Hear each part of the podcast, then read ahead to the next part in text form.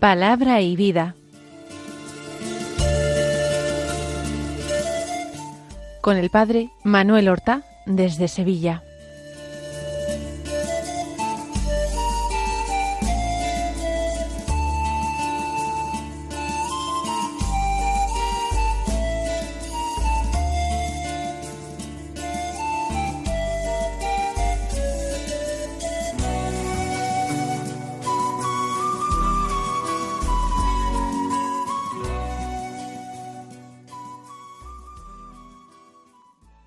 En el nombre del Padre y del Hijo y del Espíritu Santo. Amén. Alabados sean Jesús y María. Muy buenos días, queridos amigos, oyentes de Radio María y seguidores del programa Palabra y Vida. Hoy es el lunes de la semana vigésimo segunda del tiempo ordinario. Este lunes es día 4 de septiembre. La Iglesia no celebra hoy la memoria de ningún santo en el calendario litúrgico general, en el calendario romano. Pero como curiosidad para ustedes, quiero decirles que también los personajes santos del Antiguo Testamento, los grandes patriarcas, profetas, tienen su, su día, su celebración eh, litúrgica.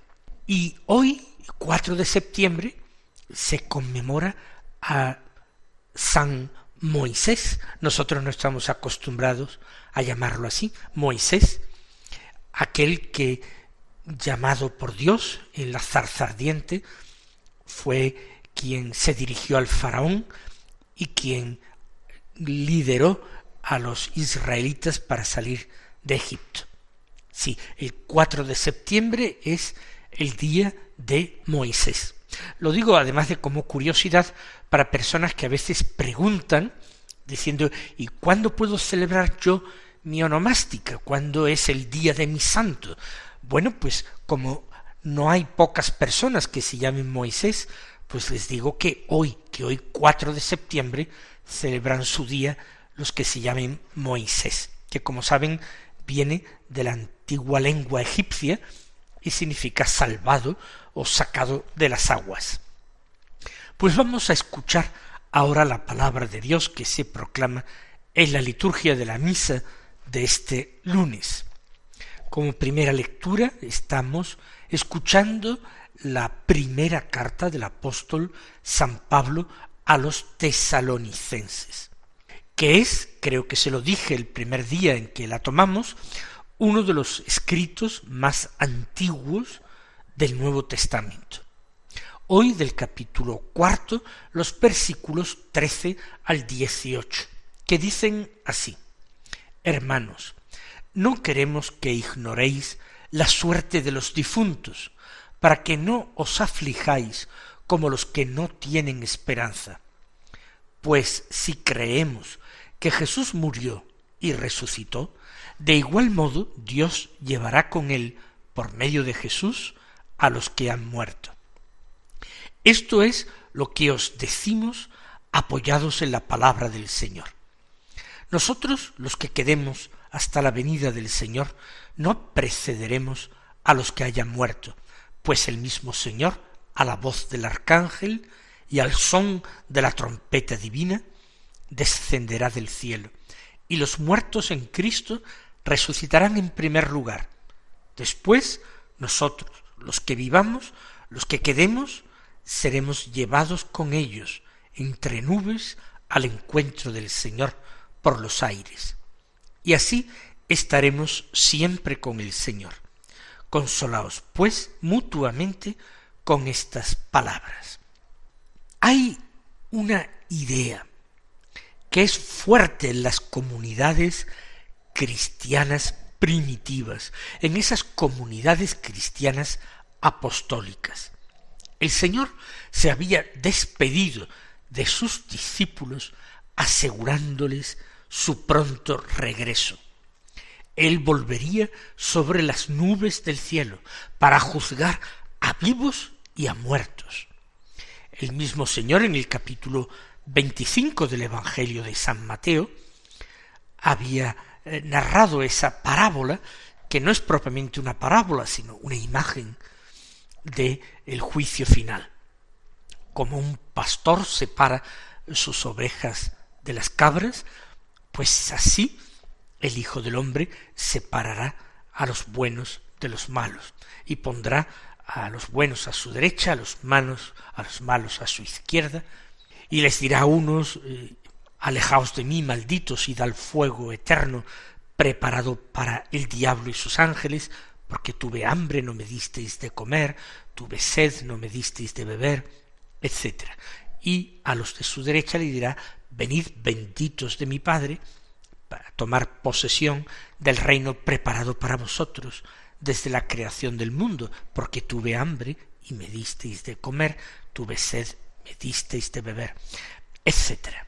Por tanto, en las primeras comunidades cristianas se vivía esa eh, fuerte tensión de espera del Señor. El Señor que vino en el tiempo, pero que vendrá para dar comienzo a la eternidad. Pero el Señor tarda, tarda más de lo que muchos cristianos se imaginaban que tardaría. Pablo, en estos primeros momentos de su predicación, ya he dicho que la carta a los tesalonicenses es de las primeras eh, escritas por él, la primera seguramente, la más antigua. Pablo está convencido, Pablo cree que él conocerá esa segunda venida del Señor, que él será de los testigos de la segunda venida. Ya con los años va decayendo en esa opinión optimista y va conformándose con la idea de que él tiene que terminar su carrera aquí, en la tierra, manteniendo esa fe que él ha recibido. Pero hay multitud de preguntas que se formulan en esas primeras comunidades cristianas, también en la comunidad de Tesalónica. ¿Qué pasa con los que van muriendo primero, con los que no van a conocer la venida del Señor? ¿Cuál es la suerte que les espera? ¿Será la misma de quienes puedan recibir personalmente al Señor en su segunda venida? Ellos no alcanzarán, por tanto, la dicha de recibir al Señor cuando venga como juez. Pablo entonces en la carta a los tesalonicenses escribe unas palabras de consolación, pero también unas palabras de revelación. Digo palabras de consolación porque este texto que hemos escuchado lo termina precisamente diciendo consolaos pues mutuamente con estas palabras. Por eso ha sido su intención primordial, consolar eh, las inquietudes, eh, eh, el tema de la pena que tienen algunos que han perdido a sus familiares más inmediatos, a sus padres o a sus abuelos que han fallecido, ¿qué va a pasar? ¿Qué va a pasar con ellos? Pero por otra parte, un deseo o un designio de revelación. Pablo no va a dar su opinión personal. La opinión personal de Pablo no vale para nada. Él va a decir una palabra de parte de Dios, una palabra que hoy acogemos y tras escucharla la aclamamos diciendo palabra de Dios. Por eso Pablo dice esto es lo que os decimos apoyados en la palabra del Señor. Por tanto, Pablo distingue, esta no es simplemente una palabra, una explicación mía. No se trata de que esto yo me imagino que será así. Si os lo digo, es como enseñanza de parte del Señor, apoyado en la palabra del Señor. Este tema, un tema claramente escatológico, escatológico quiere decir que hace relación a las realidades últimas, y una de las realidades últimas es la segunda venida del Señor, es la resurrección de los muertos, es el juicio final, pues estas realidades escatológicas van a quedar iluminadas definitivamente por esta palabra de Pablo, que es palabra de Dios dirigida a los de Tesalónica. Fijémonos concretamente en lo que dice. Empieza, no queremos que ignoréis la suerte de los difuntos, para que no os aflijáis como los que no tienen esperanza. Los que no tienen esperanza, los que no creían en otra vida, los paganos que pensaban que el destino de las almas era normalmente el Hades, un lugar tenebroso donde se llevaba adelante una vida casi aletargada, sin posibilidad de acción, o aquellos que eh, negaban cualquier trascendencia y pensaban que todo terminaba con eh, la muerte temporal, toda esa corriente saducea dentro del judaísmo, que pensaban que premios y castigos había que recibirlos en esta vida y que la larga vida, los largos años, eran a lo más a lo que el hombre podía esperar, disfrutar mucho de esta vida que era la única que Dios nos concedía. Dice Pablo, no queremos que ignoréis la suerte de los difuntos para que no os aflijáis. Vosotros que sois cristianos, que sois los que debéis estar más cargados de esperanza, no os aflijáis como los que no la tienen, como los que no tienen esperanza. Porque, sigue diciendo, si creemos que Jesús murió y resucitó, si lo creemos, es que esta es la verdad fundamental que ha predicado Pablo. Este es el llamado querigma, es decir, el anuncio primero de la fe, que nos ha venido de parte de Dios un Salvador, que ha muerto en la cruz para redimirnos del pecado, pero ha resucitado, y eso es fundamental. Pues si creemos que Jesús murió y resucitó, de igual modo Dios llevará con él, por medio de Jesús, a los que han muerto. Por tanto es Dios. Se refiere Pablo al Padre. Sí, nosotros cuando hablamos de Dios podemos referirnos a la Trinidad, y así como la redención de los hombres es obra de la segunda persona de la Trinidad encarnada, todo ha sido realizado por designio del Padre y con el poder, la fuerza y la gracia del Espíritu Santo.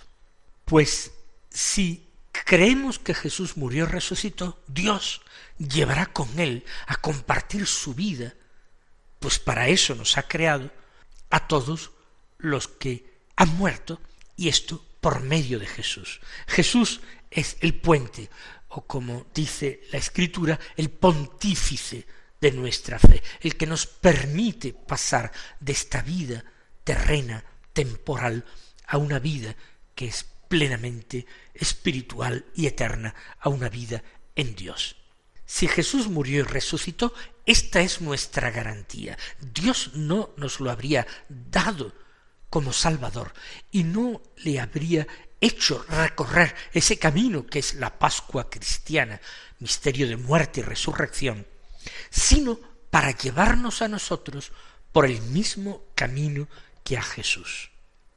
También en nuestra vida tenemos que seguir a Jesús llevando nuestra propia cruz, aceptando nuestra propia muerte, para con Cristo y por medio de Cristo ser resucitados y ser llevados con Jesús, que está, no lo olvidemos, no sólo en espíritu, en divinidad, sino también con su cuerpo resucitado, está a la derecha del Padre.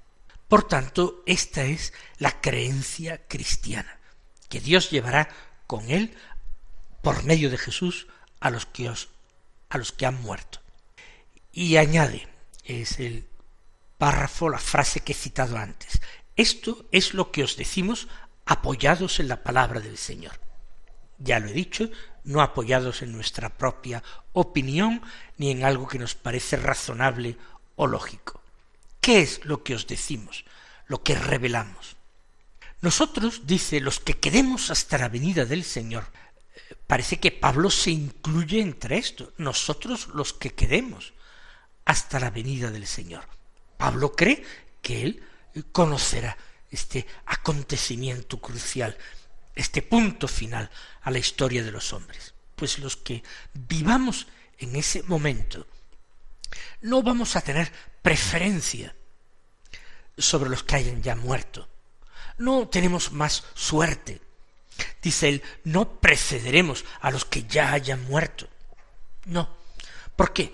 Porque el mismo Señor, a la voz del arcángel y al son de la trompeta divina, eh, la voz del arcángel es la que llama en ese momento crucial de la historia de los hombres que encuentra en esta llamada su final, su consumación. Al son de la trompeta divina, que Pablo afirma también en otras cartas, que resonará. Es una imagen propia también del Antiguo Testamento y de la literatura apocalíptica del Antiguo Testamento.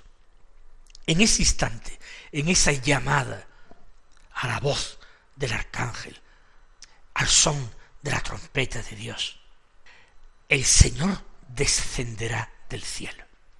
Eso lo había afirmado el mismo Jesús en el Evangelio. Era palabra del Señor, que lo verían venir sobre las nubes del cielo. Pues descenderá el Señor. Y entonces los muertos en Cristo, los muertos que son discípulos, los creyentes que hayan muerto, resucitarán en primer lugar. Eso será lo primero. Resucitarán. Ellos también en ese instante compartirán la gloria de Cristo en su segunda venida, en su parusía. No se pierden nada, van a tener lo mismo resucitados.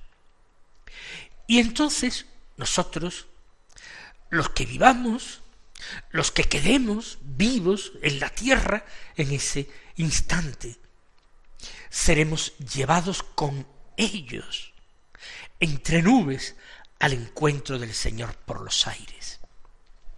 Es decir, se reunirán los muertos resucitados con los vivos transformados. Eso expresa esa, esa frase de Pablo, seremos llevados con ellos entre nubes al encuentro del Señor por los aires. Los que estén vivos en ese momento sufrirán un proceso semejante al de la resurrección para los muertos. Serán igualmente transformados, glorificados. Eso sí, los que vivan en el último momento no padecerán la muerte temporal, sino que serán transformados, resucitados, pasando de esta vida temporal a la vida eterna, llevados con ellos, unos y otros, entre nubes, al encuentro del Señor por los aires. En definitiva, la suerte es la misma. Y así, dice Pablo, estaremos siempre con el Señor. Ellos, los que han muerto en la fe, y nosotros, los que perseveremos en la fe hasta el último instante. Este es el motivo del consuelo. Así termina Pablo esta enseñanza. Consolaos, pues, mutuamente con estas palabras. Y, mis queridos hermanos, que tampoco decaiga en nosotros esa esperanza en la resurrección, una esperanza que hay que avivar continuamente, que cada generación debe avivar y vivir en esa misma tensión de la primera iglesia, con la esperanza de la cercanía de la venida del Señor.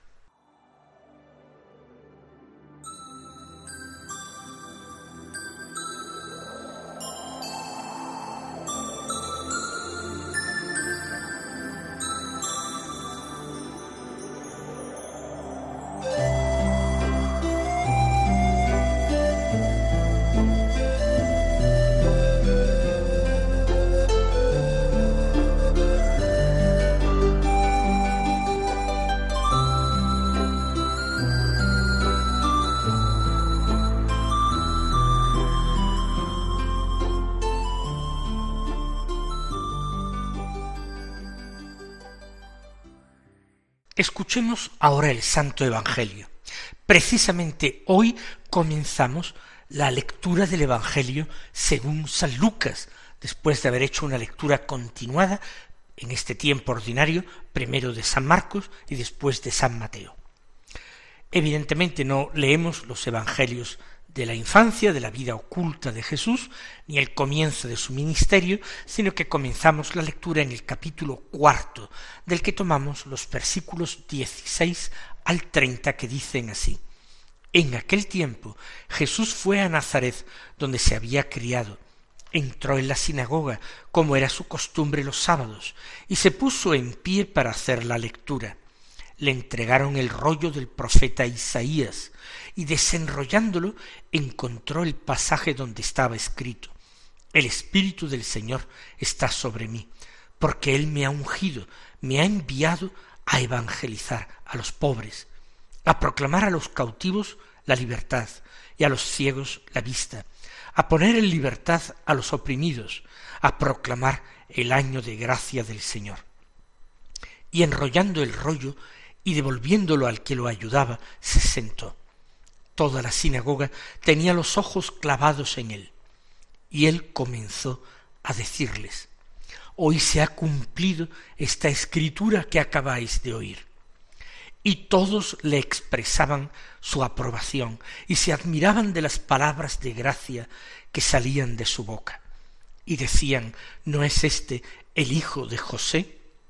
Pero Jesús les dijo, sin duda me diréis aquel refrán, médico, cúrate a ti mismo. Haz también aquí en tu pueblo lo que hemos oído que has hecho en Cafarnaún.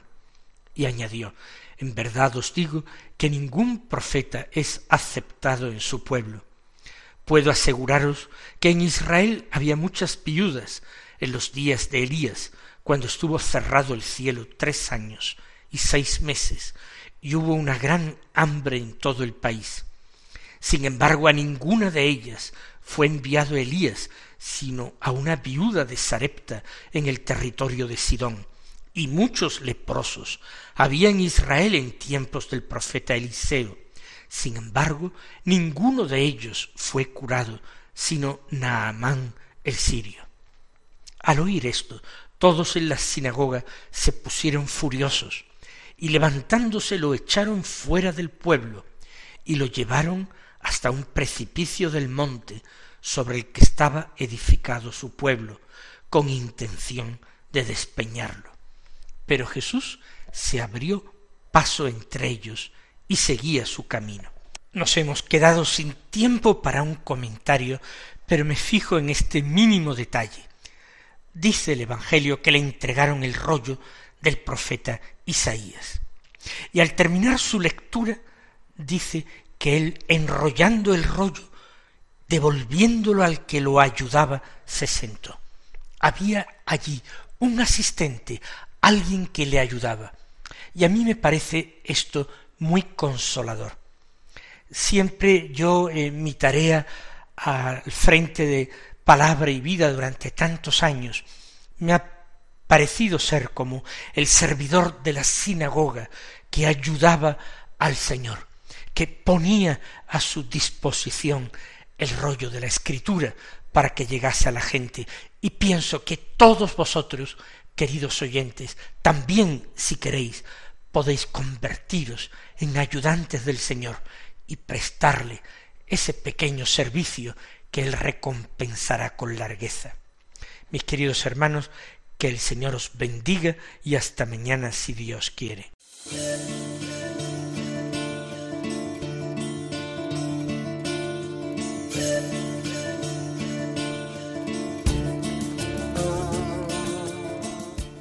Han escuchado en Radio María Palabra y Vida,